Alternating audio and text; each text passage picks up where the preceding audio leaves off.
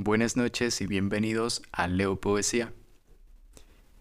Esta noche estoy grabando la primera parte introductoria que es en la fecha del 6 de noviembre de 2023. Pero el programa de hoy, lo principal, se grabó el 5 de noviembre de 2023. el día de ayer. También en el último día de la feria La Independiente. En esta feria pude conocer a Jorge Luis Roncal, que es editor y autor en la editorial independiente Arte Idea, y él me habló un poco sobre su libro Tiempos Airados. Este libro mm, tiene poemas en prosa y eh, tiene muchas menciones a otros autores y escritores, en especial de la Universidad Nacional Mayor de San Marcos. Entonces, Jorge Luis Roncal, con mucho gusto y con mucho entusiasmo, nos mostró el poema Palomita de mi vida, un poema que escribió para su madre. Eh, en el programa, en la parte 2 que van a escuchar a continuación, él nos habla un poco más, nos pone un poco más de contexto y van a tener el placer de escuchar esta grabación en vivo, improvisada, desde la primera vez que leí el poema, que fue todo un reto, ya van a ver por qué. Pero me da gusto que a él también le haya encantado la forma en que leí el poema, aunque tuve algunos tropiezos, como siempre es normal la primera vez que se lee un poema. Entonces les invito a escuchar estas primeras impresiones, primeras sensaciones de la lectura que tuve al lado del autor sobre su poema. Y él también va a estar comentando eh, lo que piensa y nos va a compartir un poco sobre su vida. Y esto lo hizo ah, para, exclusiva para Leo Poesía. Entonces, muchas gracias y un abrazo muy grande para Jorge, Jorge Luis Runcal. Y les dejo a continuación con la lectura en vivo. Hola, para Leo Poesía, estoy aquí con Jorge Luis, que nos ha mostrado su libro, Tiempos Airados, y voy a leer uno de los poemas que a él también le gusta muchísimo, que se titula Palomita de mi vida. Bueno, primero, muchas gracias Jorge Luis por la recomendación y esto es para Leo Poesía. Bueno, para Leo Poesía, eh, una relación muy bonita, ¿no? Sobre todo teniendo el marco poético, ¿no? Del amor a la madre, palomita de mi vida. Gracias, voy a leerlo. Siete años desde que caíste de tu nidito con las alitas quebradas y es como si fuera ayer, no más, cuando cargabas hacia el mercado con este paquete, que ahora te conversa y camina contigo por el crepúsculo de uno de tus últimos veranos. Y entonces me contabas, en ese idioma único, irrepetible, del ser más hermoso que todos los poemas que de pequeña eras, pastora mi talla, arreando el ganado por los cerros, detrás de las hierbas o los puquios. Y ahora pienso ¿Cómo harías con 10 luquitas para toda la tribu? Y todavía te dabas maña para sacarle la vuelta al diario y comprarme una gelatina de achina. La verdad, viejita linda, ¿qué inventabas para que te alcance para todo, si al mismo tiempo no te alcanzaba para nada? Si recuerdo, te fiabas del casero, la casera, corrías a que la vecina te preste un poco de sal o aceite o un par de soles, y luego en pleno preparado de Richie, cuando correteaba mis siete años con la pelota de jeve colorada y saltarina, me premiabas con una ensalada de tomate con aceite, que era una delicia mientras al mismo tiempo saltabas hacia la batea para seguir escobillando pantalones, camisas, frazadas y como jugando después del almuerzo, un preparado celestial distinto cada día, me mandabas al cole fiscal del barrio, donde nací, con mi maleta de trapo y su botón grandazo, envuelto en el viejo guardapolvo, poco útil, la verdad, porque no funcionaba para el correteo del patio en el recreo. Y a la vuelta de seguro, ya tus manos, sí, tus manos, ahora tristes como aves moribundas, déjame que las bese. Cuánto, cuánto han rezado por mis locos errores y mis vanas pasiones batían la masa para las cachangas más sabrosas que he probado en los 65, 65 cheques que me alumbran. Y eso que he buscado y comido cachanguitas de todos los colores, texturas, sabores, sobre todo de carreta de esquina, de pasadizo escondido en el centro de Lima, pero nada como las que tú hacías, viejita, viejita dorada, con sus huecos de tenedor, y entonces la cola de tus hijos, del más grande al más pequeño, y el tazón repleto quedaba limpio, casi lavado, por supuesto.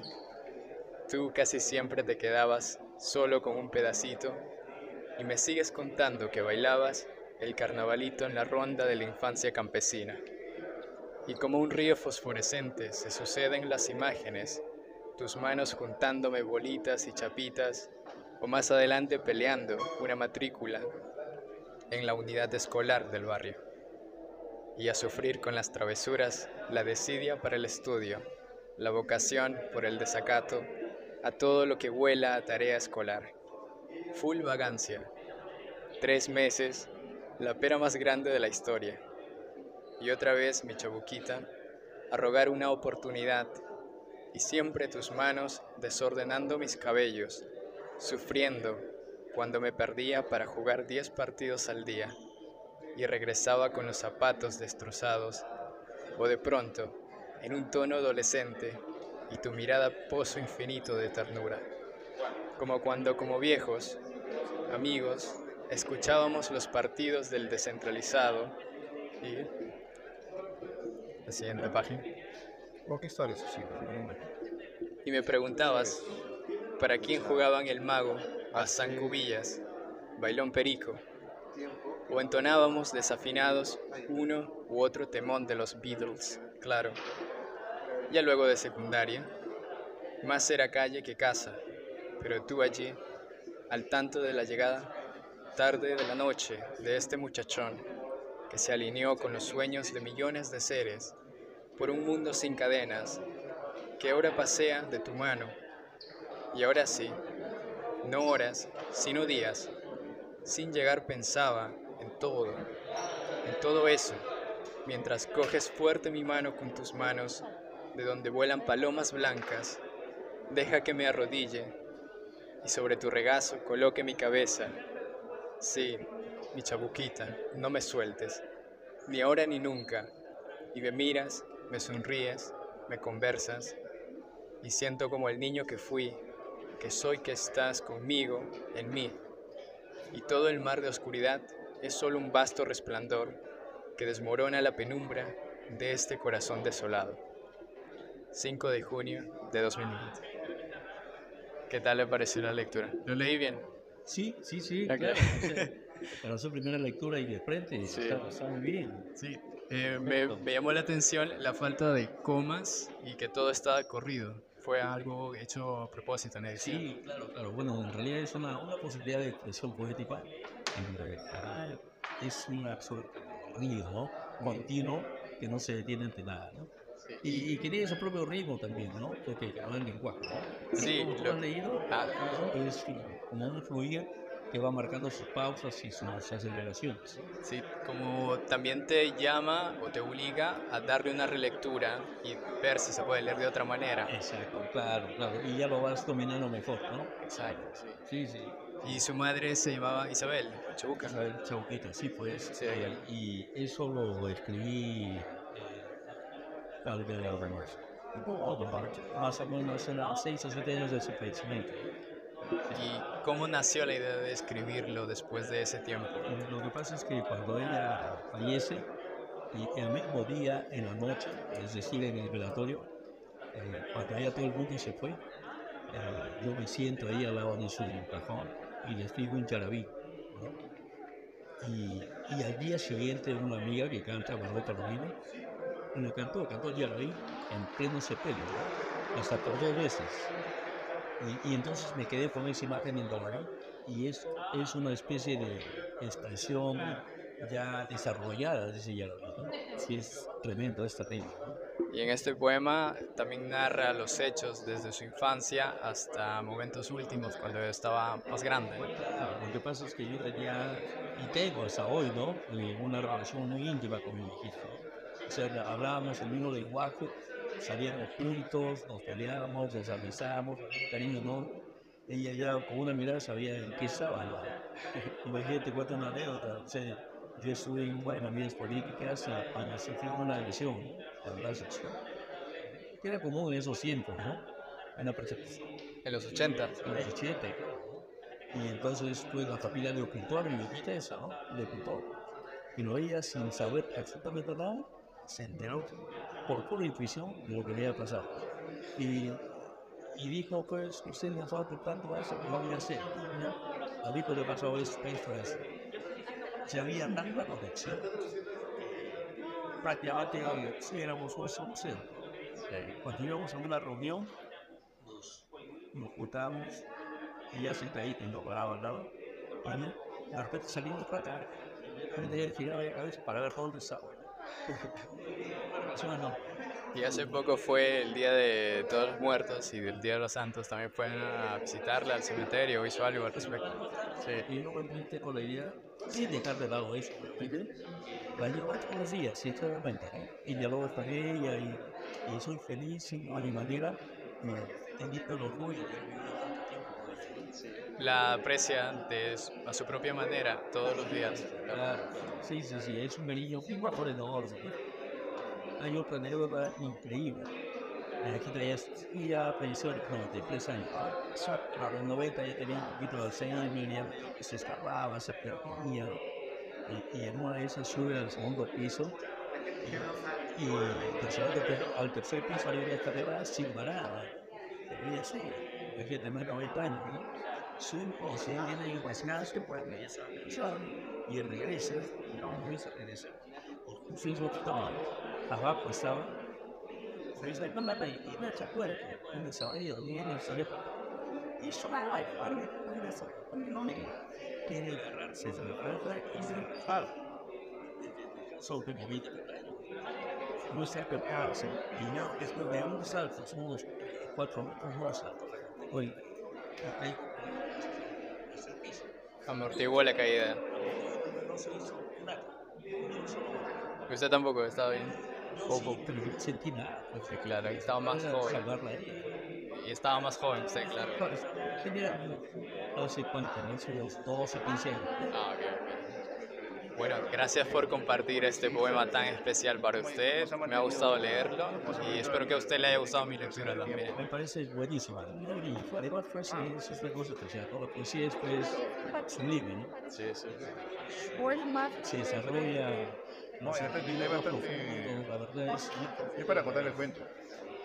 Por último, ¿puede invitar a la gente a comprar en su editorial? ¿Qué libro recomendaría para que Ah, por supuesto. En realidad, mira, el próximo año cumplimos 30 años, 30 años de producción editorial interactiva, ¿no?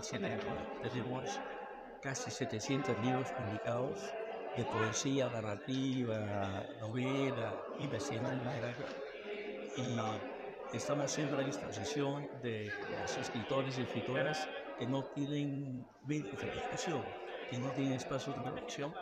Los esperamos siempre. Nuestro club es solidario, democrática, muy, muy popular. Flavio todo el triunfo en feria, con los empujado, o el transporte. Y hoy estamos en el último día de la producción de la feria de Independencia, que es una versión de y con todo tu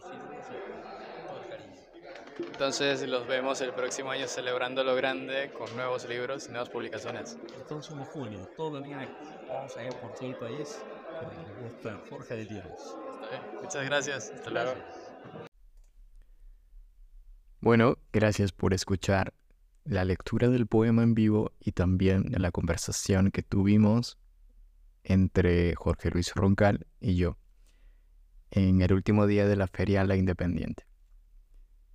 Estuvo muy entretenida la conversación, nos compartió anécdotas con su madre y un poco sobre su vida.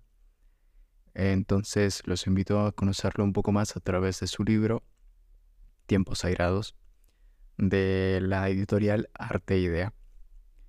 Y también me disculpo un poco por los ruidos de fondo que no son propios de este programa que se va grabando en las noches tratando de que esté todo mm, lo más silencioso posible y no haya música ni nada de eso, pero tuve que grabarlo en ese momento, me pareció una buena idea y espero que pronto también en próximos eventos y ferias, conversatorios con escritores, pueda tener nuevamente la oportunidad de hacer este tipo de contenido con otras personas, con otros escritores, poetas dispuestos a dar un poco de su tiempo para comentar su obra. Entonces, me disculpo un poco si la calidad del audio no es la, como la de siempre. También hay un video de esta entrevista, el cual voy a estar subiendo al canal de YouTube. Eh, eso sí, vamos a tratar de rescatar el audio un poco más, de que se entiendan mejor las cosas en el video y lo vamos a ir compartiendo en redes sociales. Entonces, muchas gracias nuevamente por escuchar esta conversación, esta lectura que se hizo totalmente improvisada con Jorge Luis Roncal. También le agradezco a él otra vez. Ups, perdón por ese golpe. Le agradezco otra vez y le deseo lo mejor el próximo año que tiene su aniversario con la editorial trataremos también de estar por ahí. Está bien, hasta la próxima y recuerden que este podcast tiene como objetivo compartir nuestros pensamientos frescos cuando leemos un poema y no eh, alejarnos tanto de él, no tenerle miedo a la poesía, sino interactuar, dar a conocer nuestro punto de vista, nuestras perspectivas de lectura y no cohibirnos, no callarnos por pensar que no entendemos un poema o considerar que nuestros conocimientos no son los necesarios o los mejores para leer un poema.